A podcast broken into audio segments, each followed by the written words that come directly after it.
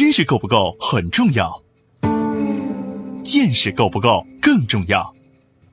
在知识爆炸的全球化时代，用见识导航，将知识转化为创造的力量。从中国到日本，从日本到美国，从美国到联合国，两位日本大学教授，三十多年海外经历，三百六十个日本行业观察。王礼华、陈立行对话日本社会各界成功华人创业者，从微观出发，为您解读各行业小题做大的智慧源头。对话日本三百六十行，发现小题做大的非凡智慧。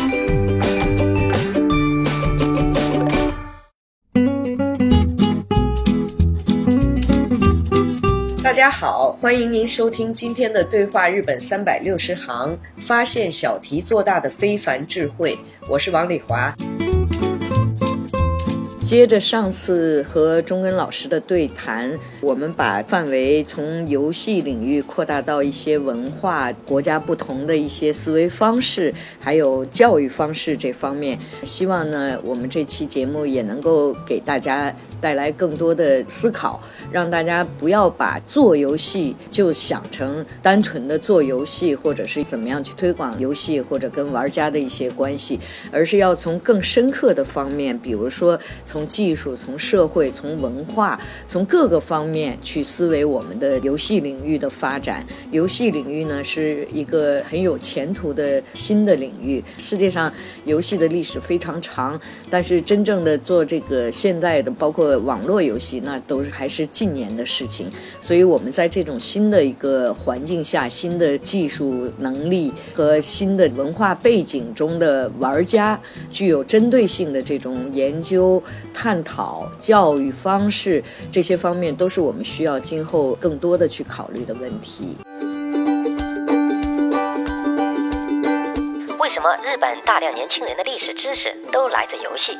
为什么日本对历史的认知常常遭到周边国家的指责？从游戏来看，日本历史教科书的缺失；从任天堂红白机的发展来看，世界游戏的发展历史。日本游戏是如何从落后崛起为领先的？如今，全球科学技术的发展正在重新洗牌，再次站在同一起跑线上的中国和日本，面对未来在新能源汽车、游戏、人工智能等领域的发展，如何找到更适合自己的方向？欢迎收听《对话日本三百六十行》，本期话题：日本游戏的未来发展与教育下集。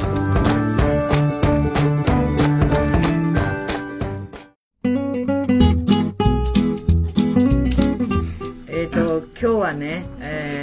一応私の同僚の中根先生とちょっとゲームの、えー、将来上一集我们讲了和中根老师谈话的内容，讲到日本的这个质的军医化。这一块呢是日本的特长，那么还有一个呢，就是在教育上，日本呢其实学习历史的方式是很不正常的，这是中根老师的结论。他认为学习历史呢有很多历史的深刻的东西需要在 在学生中间用教科的方法来教育，而日本的学生。日本的教育机构没有机会学这样的历史，通常呢说学习历史有历史的考试，而这些呢内容呢其实很多都只是记忆一些这种历史的年份呐。比如说日本的战国时代，呃，有哪些国在什么位置、什么时期？教科书上的教科内容呢是很不健全的。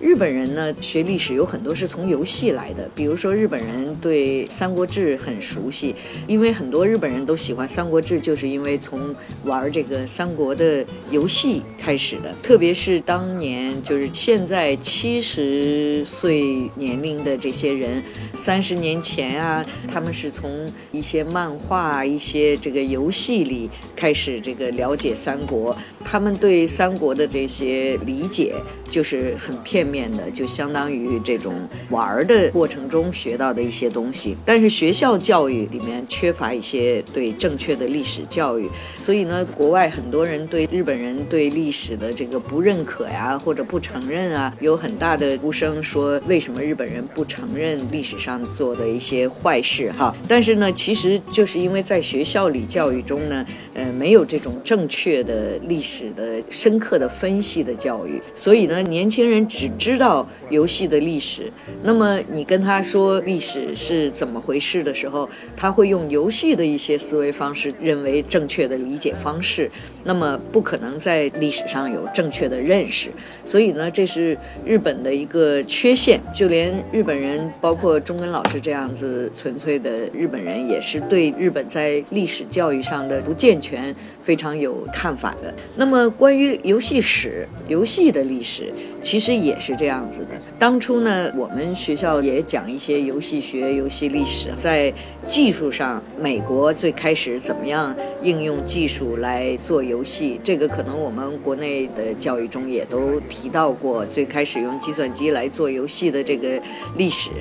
但是呢，实际上很多游戏的发展，根据游戏机的变化、成长的过程，使游戏的这个玩法、游戏的思维方式、游戏的内容都有很大的变化。游戏的历史就是我们在这里不深谈哈，比如说。最开始第一款游戏机的发明实际上是法国的 Odyssey 这个游戏机。那么任天堂开始做游戏机也是，就是特别是红白机的发展是在这个雅达利 Shock，就是雅达利的危机之后发展起来的。实际上任天堂当时也是在等于是抄袭 Odyssey 的这个游戏机的做法想法，那个是时代中已经发生的事情，尤其国外一些先进的国家，包括。或日本都对抄袭就是复制啊这些东西有很多各种的法律的限制啊要求啊，但是实际上日本其实也是抄袭了很多过去的好的技术。其实对于抄袭这种事情，怎么样去理解？比如说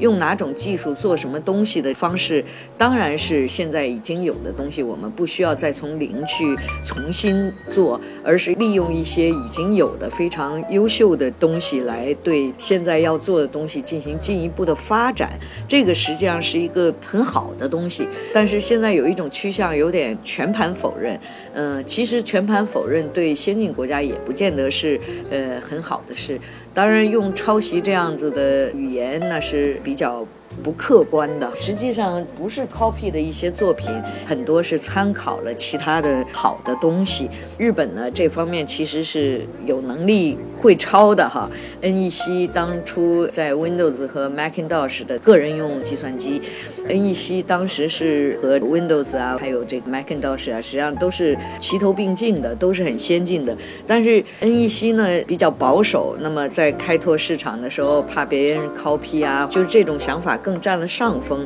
所以我觉得 NEC 最后衰退跟他的保守的思维方式有关系。但是中文老师说，其实这也不是最关键的地方，关关键是在世界上对一些标准的争议，比如说过去有的录像带，录像带的 VHS 型啊，就是几种型号，还有硬盘的标准啊，DVD 的标准啊，这些标准呢，都是过去在争这些标准的主权的时候出现的问题。实际上呢，现在的四 G、五 G 这样子的网络时代的新技术，五 G 呢，中国现在也是很强的，而且在争夺世界标准的基盘上，中国占的比分很大。实际上，在四 G 之前，很多东西呢都是寄存的公司，就是现有存在的这些公司已经有的技术，所以很难把它争到说成为自己的，因为它是长期积累下来的东西。但是更新的技术，比如说五 G 这样的技术，很多都是新的东西，那么争这个标准。的力量就更广泛，不一定是寄存的长期下来的这些东西才能够参与争议。所以呢，争议这些新的标准的所有权，中国应该是很强项的。其实不光是争标准权，最主要是一个品牌效应。像汽车，至今为止说德国的、日本的汽车，但实际上那都只是指这个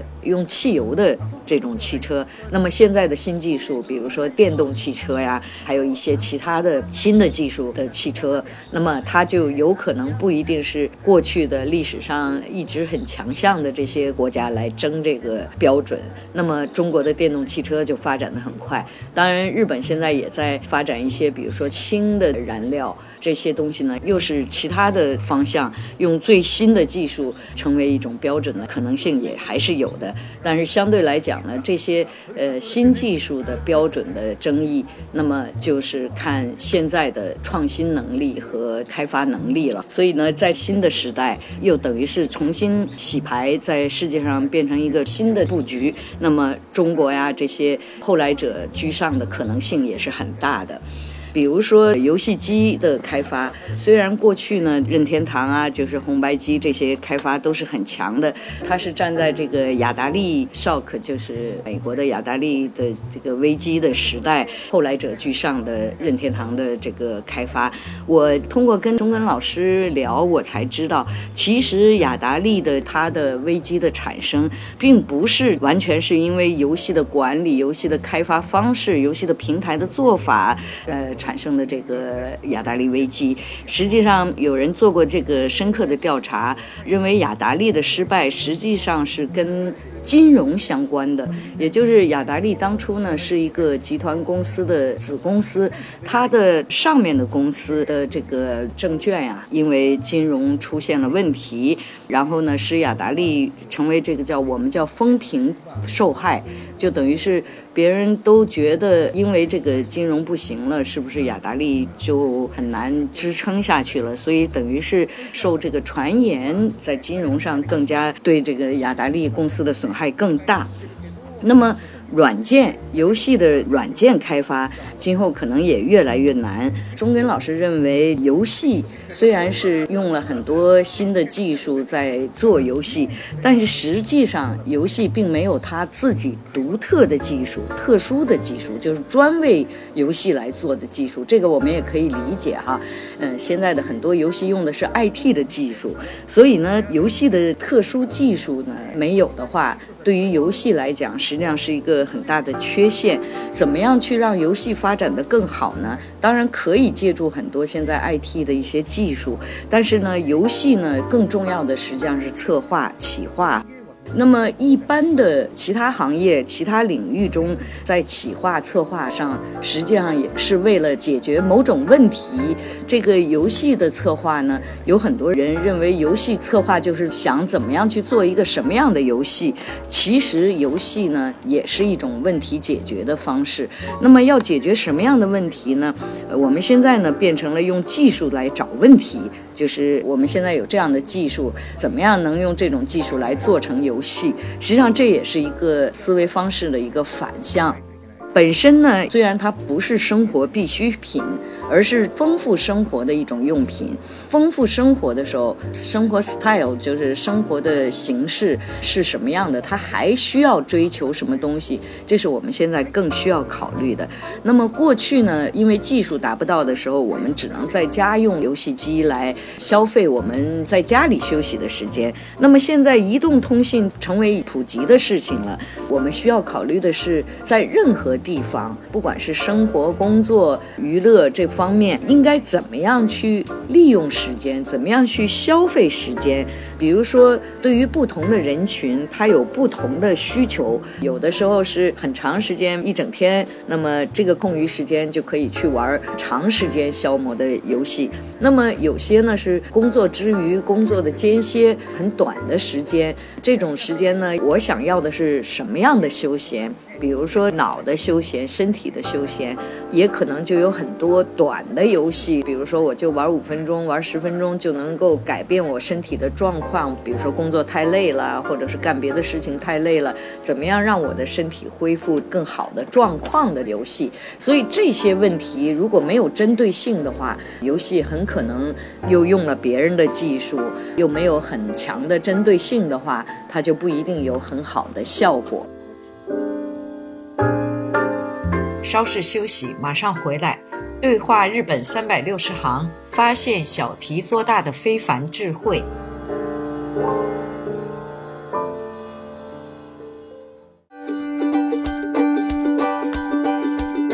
当下全球社会处在普遍发散的状态，不聚焦。游戏行业面对这种社会状态，如何找到自己那个精准的聚焦点？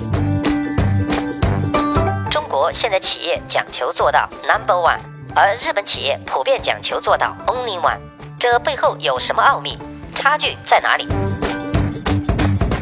欢迎收听《对话日本三百六十行》，本期话题：日本游戏的未来发展与教育下集。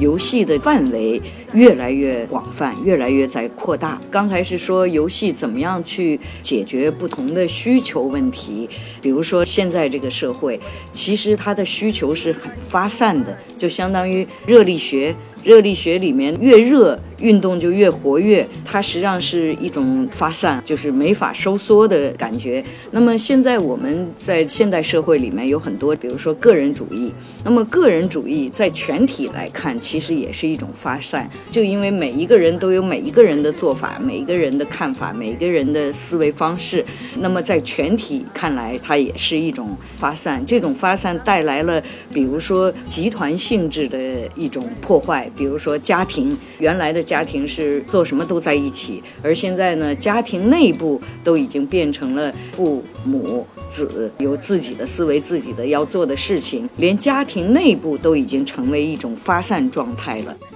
游戏也一样，游戏呢有很多想要把游戏进行更精确的分类，这也已经成为一种不可能了。现在游戏分类就越来越无法收缩了，甚至有的是合并，有的是拆散。在教育中，游戏的教育中，对这种特别明显的发散的趋势，怎么来教育学生？怎么样去找到有关游戏的 point 点？什么点？是需要我们进行更深刻的教育，让学生来进行更多的思维。其实这就又走到哲学的方向上去了。首先要考虑玩什么，玩这种东西有什么要素，用什么手段，怎么去传给玩家，让玩家得到的时候怎么样去应用游戏的这种 point。是我们需要掌握的，是我们在游戏教育行业中需要理清的问题。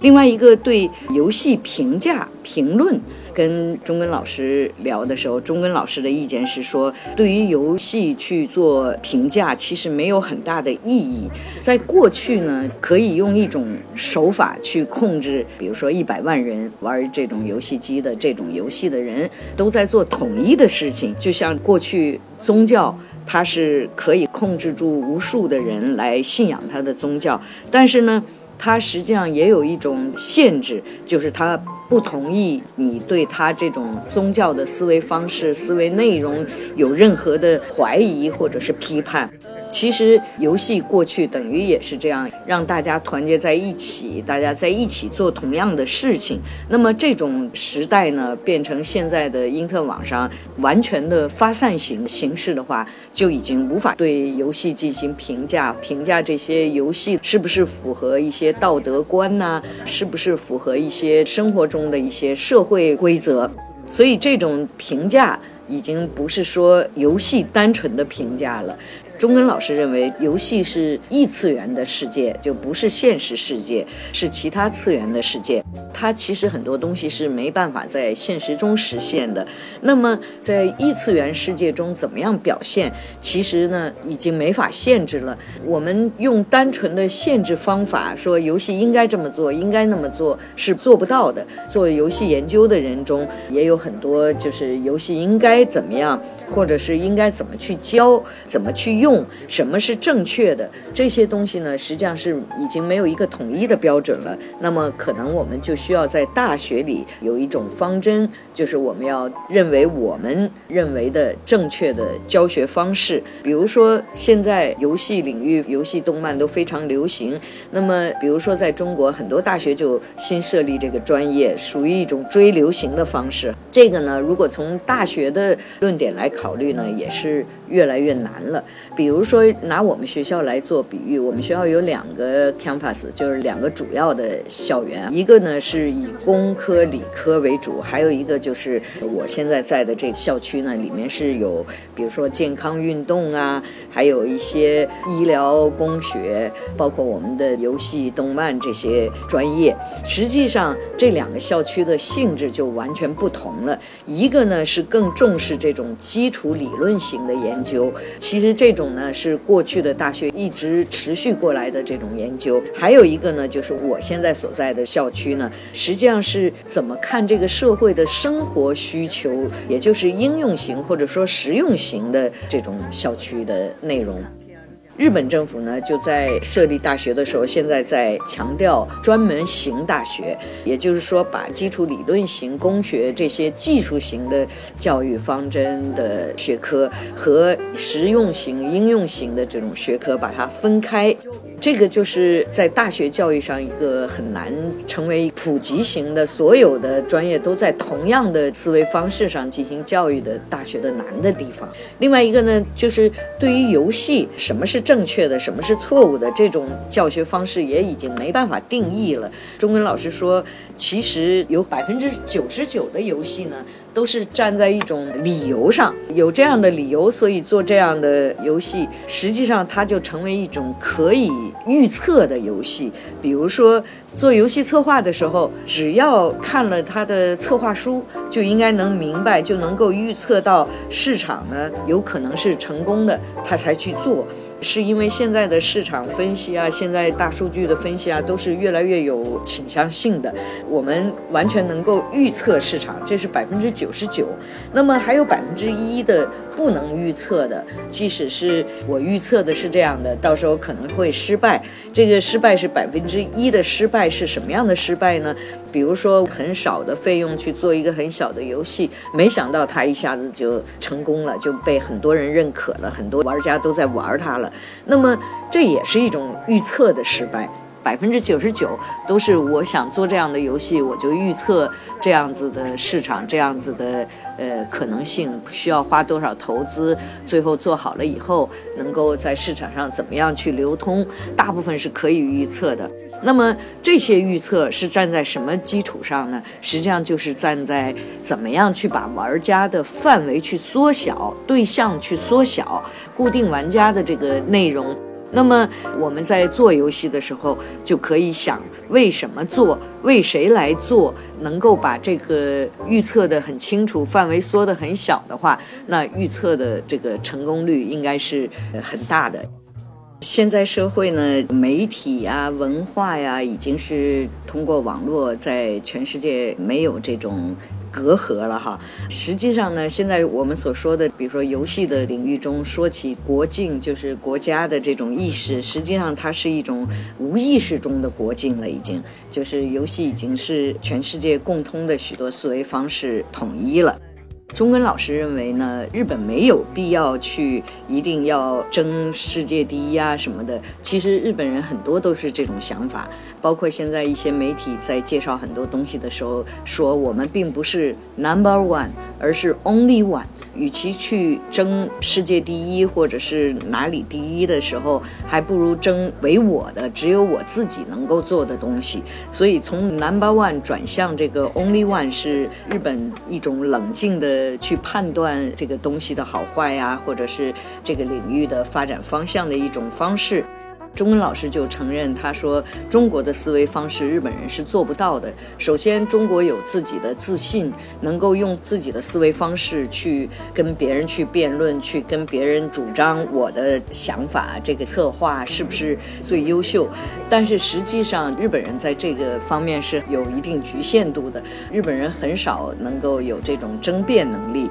中文老师说，这样的话，有很多东西呢，我们不需要去用我们的弱项去。跟别人的强项去比较，或者是去争，而是要跟别人合作。其实很多日本人都认为，中国有中国的能力，美国有美国的能力，日本有日本的能力，不需要自己的不强的能力去跟别人去竞争。比如说新干线，最开始是因为日本的地震呐，那么他在做新干线的时候，他的技术能力是非常强的，但是要比施工能力，看看现在中国的动车呀，什么中国的新干线那么大的施工能力，几千公里的新干线的开发，用很快的时间，这在日本就不可能实现。每一个国家、每一个地区、每一个人也一样，每一个领域的人都有他自己的比较优秀的方式来做的领域，做好自己的事就最好了。所以这个是中根老师代表了一些日本人的想法，一般的民众的想法。民众的想法就是认为我做好我自己，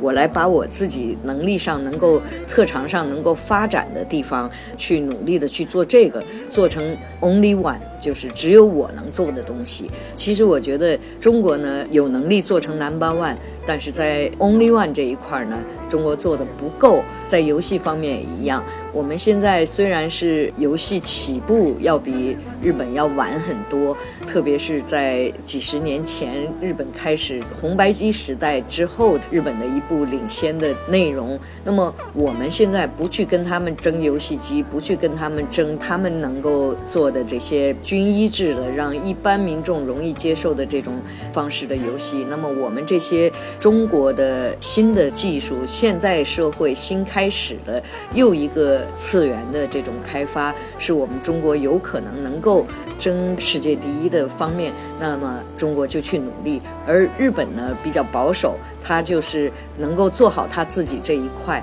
中根老师说。其实做什么都可以说，我在我的国家可以做 number one，这个没问题。日本做的东西，他可以说他在做到日本国内第一就够了，剩下的我就做我的 only one。如果我做的非常好的话，被国外、被其他的国家、其他的民族、其他的领域认可的话，也可以。输出到世界。现在网络世界把世界的好的东西都聚集在一起，才使我们的生活、社会更多的共同的，大家都在追求的现代的生活方式和思维方式。我们在游戏教育上也可以用不同的发展方式来对待。今天就和钟根老师讲的内容讲到这里，呃，谢谢大家。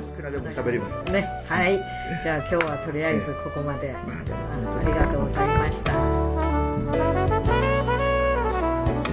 好了，感谢你收听今天的对话日本三百六十行，我们下期再会。对话三百六十行官方微信公众号已经开通，如果您有想要了解日本的相关话题，可以通过微信公众号给我们留言。微信搜索“对话三百六十行”是阿拉伯数字的三百六十。关注“对话三百六十行”微信公众号，收听我们节目的更多精彩内容。感谢您的支持。